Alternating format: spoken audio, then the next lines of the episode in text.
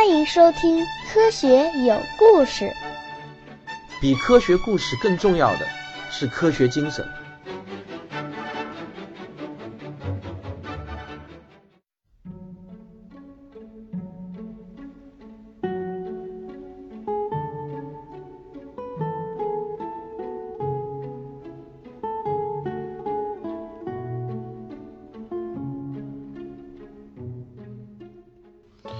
大家好，又到了仰望星空天文学史话的时间了。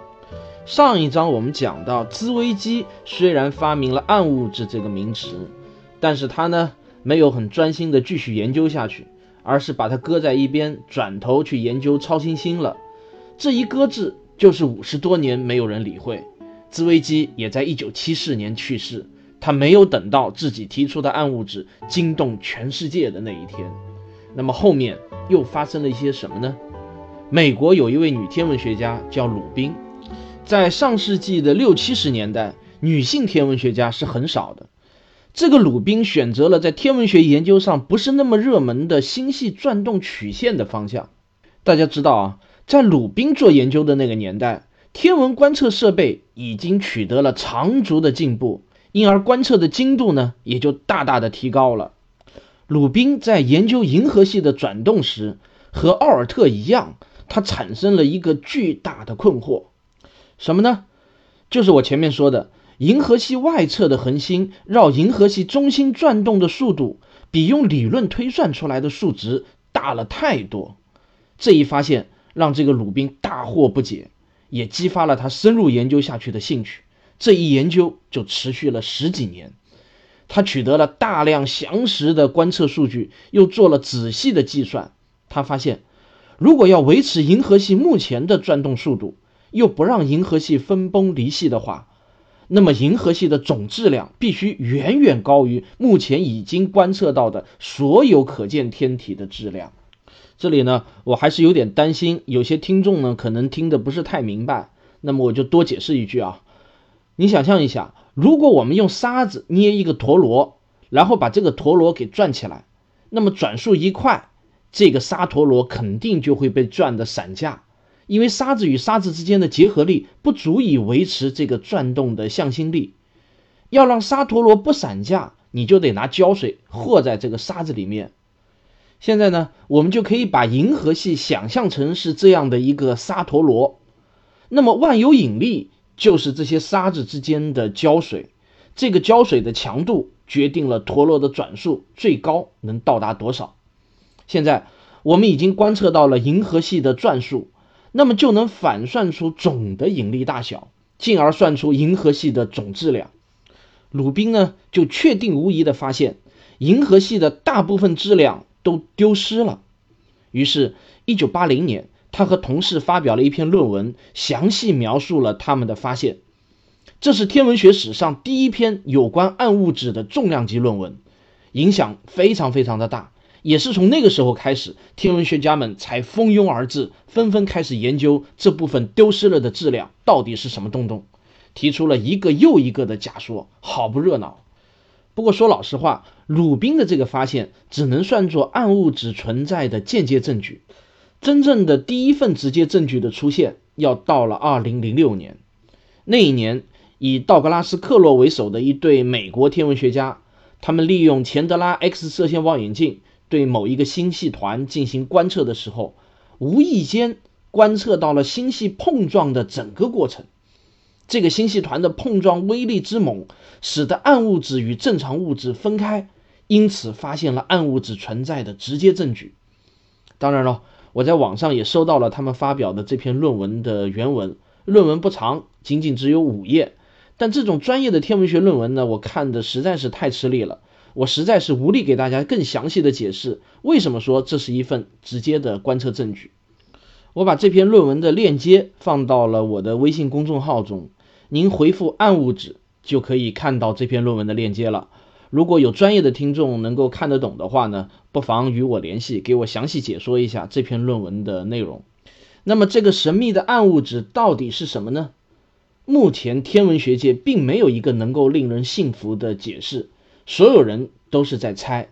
主流的观点认为，暗物质应该是一种微观粒子，而这种微观粒子除了产生引力效应外呢，几乎不与其他已知的粒子发生任何作用。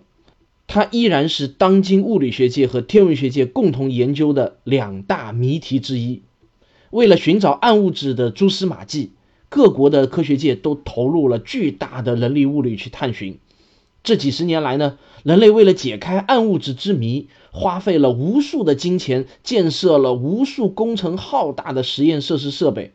有的呢就建在深深的地下，有的呢就被发射到了太空中。我国也在二零一五年十二月十七日发射了一颗名为“悟空”的暗物质探测卫星。但是到目前为止，暗物质依然是一个谜。关于暗物质，如果要撒开了去讲的话呢，足够写一整本书了。但是我们这个专辑毕竟是讲人类的整体天文学史话，我只能蜻蜓点水的讲到这里。我推荐大家听听科学史评话吴老师的《宇宙大爆炸》这个专辑，第十九集叫《黑暗双侠》。那么这一集里头对暗物质有更多的讲解。根据目前最新的观测数据，这个数据的来源呢，主要是欧空局普朗克卫星二零一五年发布的数据。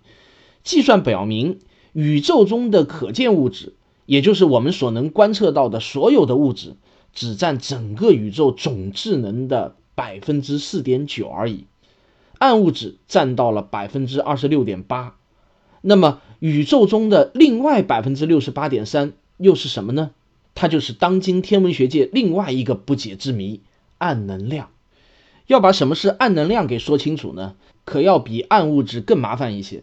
大家呢需要点耐心。我们要回到一九一七年，这一年，爱因斯坦已经发表了他的广义相对论。基本上奠定了他在物理学界的武林盟主的地位，但是爱因斯坦最近却陷入了严重的焦虑，为啥呢？因为他在深入研究了广义相对论的方程式之后呢，他发现，如果要让宇宙满足自己的这个方程式，就不可能是一个稳恒态的宇宙，宇宙只能是要么收缩，要么膨胀，不可能是固定大小的。爱因斯坦被自己亲手得出的这个计算结果震惊了，晚上连觉都睡不着。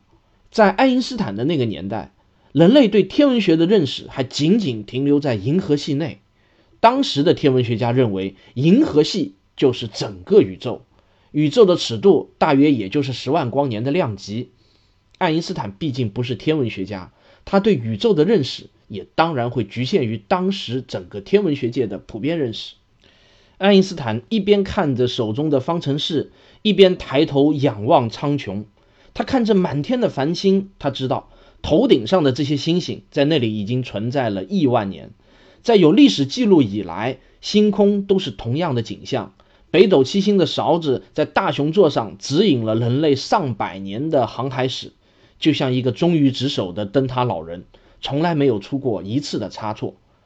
这个深邃而美丽的宇宙，始终给人以一种沉着、稳定、永恒的精神力量。可是现在，在我手中的这个方程式里面，宇宙居然不再是那个忠于职守的灯塔老人了，宇宙居然是不稳定的，它要么收缩，要么膨胀，这怎么可能呢？爱因斯坦在追问着自己，追问的结果是爱因斯坦自己怎么也无法接受。这个结论，宇宙的博大和深邃的宁静，深深地震撼着他的内心。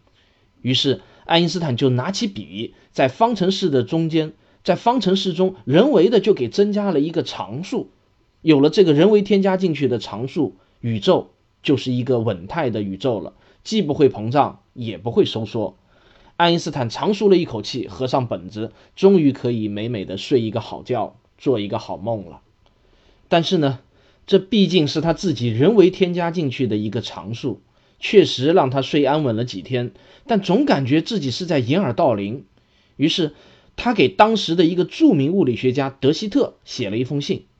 这封信的大意是说，广义相对论的方程式从数学上来说呢，是允许我添加进一个宇宙学常数的，从而抵消宇宙的膨胀。但如果有一天，当人类拥有了足够的技术后，就可以对星体进行精确的测量，从而确定宇宙学常数到底是不是零。在信的结尾，爱因斯坦还说了这么一句话：“信念是一种很好的动机，但不是一种好的判断方法。这里面的信念指的就是他对宇宙永恒的信念。我们在之前的节目中已经听到，十多年后，哈勃的发现粉碎了爱因斯坦的信念，我们的宇宙正在膨胀。爱因斯坦那个用于抵消宇宙膨胀的常数看来是多余的。为此，爱因斯坦还专门跑了一趟美国的威尔逊山天文台，自己亲手检查了哈勃的工作。所谓是耳听为虚，眼见为实嘛。这一趟跑下来，让爱因斯坦彻底服气了。他又亲手把那个宇宙学常数给改为了零。当然了，一个天文学上的重大观念，可不是爱因斯坦这种盟主认可就成立了。科学从来不管你是不是权威，是不是盟主，科学理论只需要重复验证就可以了。你说你通过观测发现了什么？那么好呀，你把这个方法拿出来，让全世界的天文学家都来验证就是了。经得起验证的结论，自然就能被科学共同体所接受。反之，再大的权威也不顶事儿。而宇宙膨胀这个结论经受住了全世界的检验，哈勃定律也经受住了考验。我们的宇宙确实是在膨胀中的。那么接下去呢，就很自然而然地生出了一个问题：我们的宇宙会不会一直就这么膨胀下去？膨胀下去呢？这绝对是一个能引起巨大好奇心的问题。当时的天文学家一致认为，宇宙。应当是减速膨胀的，这看上去相当的明显嘛，因为有万有引力的存在，所有天体都是互相吸引的，当然会把膨胀的速度一点一点的拖慢嘛。但是我请大家注意一下，减速度并不代表膨胀一定会停止。经过精确的计算发现，宇宙膨胀的减速度如果足够大，过了一个临界点，那么宇宙就会逐渐停止膨胀，然后掉头开始收缩。宇宙开始进入了大塌缩纪元，这相当于是大爆炸的反过程。讲到这里，我就想起了刘慈欣的一部科幻短篇小说，叫《他说》。宇宙在从膨胀到他说的那个瞬间会发生什么呢？有兴趣的听众，你可以去看看这部短篇科幻小说，也是很烧脑的。不过呢，如果宇宙膨胀的减速度很微弱、很微弱，达不到那个临界值的话，那么，我们的宇宙就会像人类发射的空间探测器能脱离地球的引力束缚那般，一直膨胀下去，永远也停不下来。因此，当时的天文学家全都同意，宇宙的命运取决于膨胀的减速度到底是多少。不过呢，需要测量的非常非常精确，才能解答这个问题，技术难度那不是一般的高。但是，英勇无畏的人类科学家们。总会有人跳出来发起挑战。上世纪九十年代，有两个各自独立的团体，几乎同时向这个宇宙终极命运问题发起了冲击。其中一个团队由美国劳伦斯伯克利国家实验室的博呃博尔马特领衔，成员呢来自七个国家，总共三十一人，阵容可谓强大。另一个团队则由哈佛大学的斯密特领衔。他也是一个由二十多位来自世界各地的天文学家组成的豪华团队。这两个团队开始了暗中较劲，他们的目标是一致的，所采用的测量方法也几乎完全一样。接下去的一个问题就是，如何才能测量出宇宙膨胀的减速度呢？原理听上去是非常的简单，就是测量一下不同时期宇宙的膨胀速度，然后比较一下差异，稍加计算。就能算出减速度了，但具体要怎么做呢？好在我们的宇宙中充满了无数的星系，这些星系就像宇宙大气球中的无数个坐标点。由于光速是恒定的，那么距离我们越远的星系，也就相当于它距离大爆炸的时刻更近。比如，我们测量出仙女座大星系距离我们是二百五十万光年，这也就意味着。我们看到的仙女座大星系的光，差不多就是二百五十万年前发出来的。这里我为什么要加上“差不多”这几个字呢？因为大多数人都有一个常见的误解，比如一个星系距离我们是十亿光年，那我们看到的是不是它十亿年前的样子呢？不是，因为宇宙在膨胀。我们有时候会在资料中看到一个古老的星系距离我们四百亿光年，但是我们的宇宙年龄。才一百三十七亿岁，显然这个古老星系不可能有四百亿岁吧？它的年龄一定是小于一百三十七亿岁的。这是因为这个古老星系的光子在飞向地球的同时，它们身后就会不断的冒出新的空间。当这些光子飞行了一百三十亿年后，终于到达地球时，古老星系离地球的距离早就超过了一百三十亿光年。我讲到这里，重点呢其实是想告诉你，我们只要能测出遥远星系的距离，就相当于知道了宇宙气球上这个坐标点在时间轴上的坐标。如果再测量出这个坐标点的膨胀速率，就能画出一根宇宙随时间变化的膨胀速率曲线。看来，关键性的第一步是要找到测量遥远星系距离的方法。这个问题怎么破？如果你记性好的话，或许还记得我之前曾经讲过两种天文测距的方法：一种是三角视差法，一种是照副变星法。但是视差法最多也就是能测出几百光年的距离。而照副变星法呢，也无非是提高到了百万光年这样子的数量级。要测量动辄几十亿光年外的遥远星系的距离，这两种方法全都不管用了。好在天文学家又发现了第三种方法，这就是超新星测量法。我们在讲恒星不恒那段的时候，曾经提到过超新星，它是夜空中凭空出现的一颗星星。一五七二年十一月十一日就曾出现过这样的一颗，后来被命名为地谷超新星，还记得吧？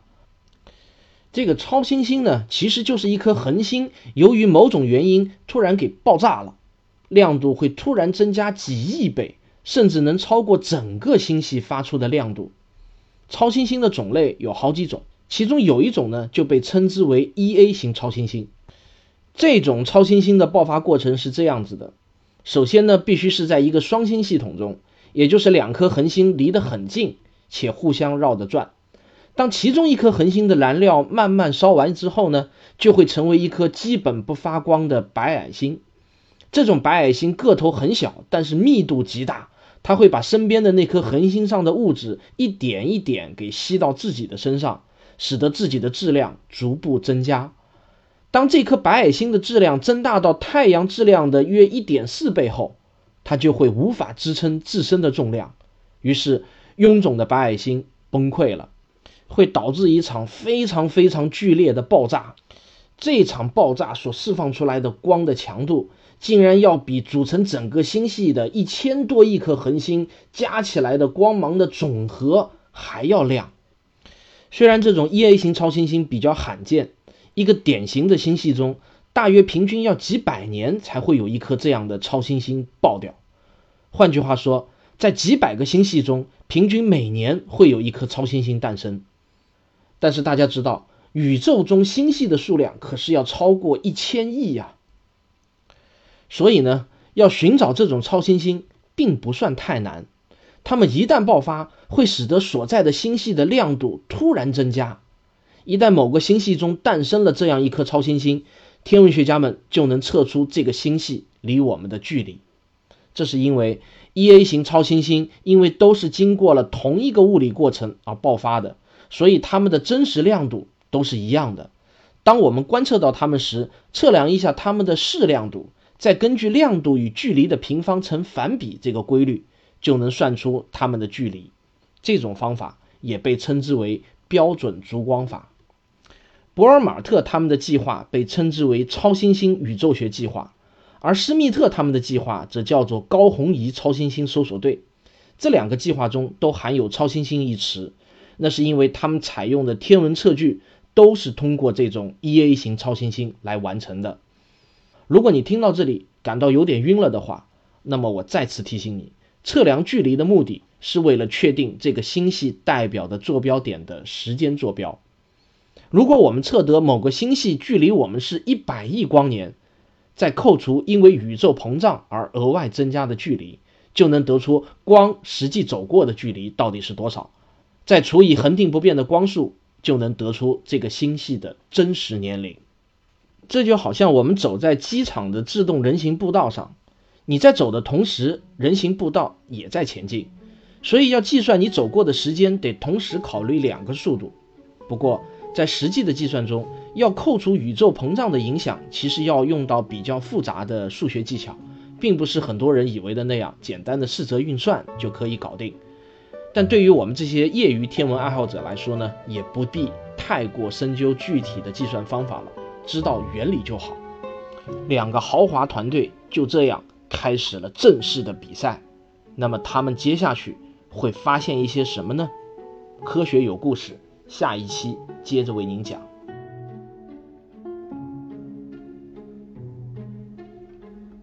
我是卓老板，我是吴婷婷，我是汪杰，我们是科学声音。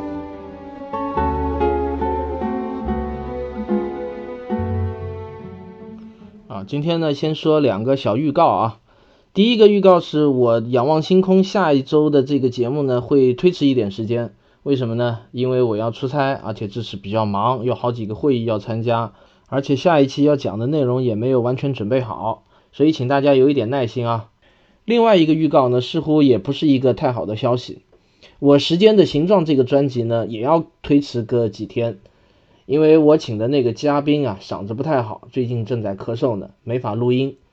呃，说到这里啊，我有点胸闷啊，不知道为什么那么多人会留言说这个声音不是真人念的，是机器合成的，这让我请的那个嘉宾呢也稍微有一点感到胸闷。有些人喜欢，有些人不喜欢，这个完全是在我意料之中的，因为毕竟大家听习惯了我的声音嘛，突然换了一个声音，换了一种播讲的方式，自然呢是会有一些不适应。但的的确确是真人念的啊，如假包换。这一点大家千万不要再有任何的怀疑了。我在想，有些人认为是机器合成的，可能是因为我请的这个嘉宾的声音啊实在是太好听了，很像这种标准的这个播音员的声音。因为机器合成嘛，肯定是要请标准的播音员来录音，对吧？不过我看到也还是有很多人喜欢的，而且也有很多人给我们打了赏。那么我会坚持让这个嘉宾帮我把这一章给播讲完。啊，我固执的认为。如果你不听完《红色革命》这一章的话呢，我认为你没有算是听过我这个专辑，因为我认为这一章才是我整个专辑所有节目当中一种情怀上的升华，所以我还是想恳请您耐心的听完《红色革命》这一章。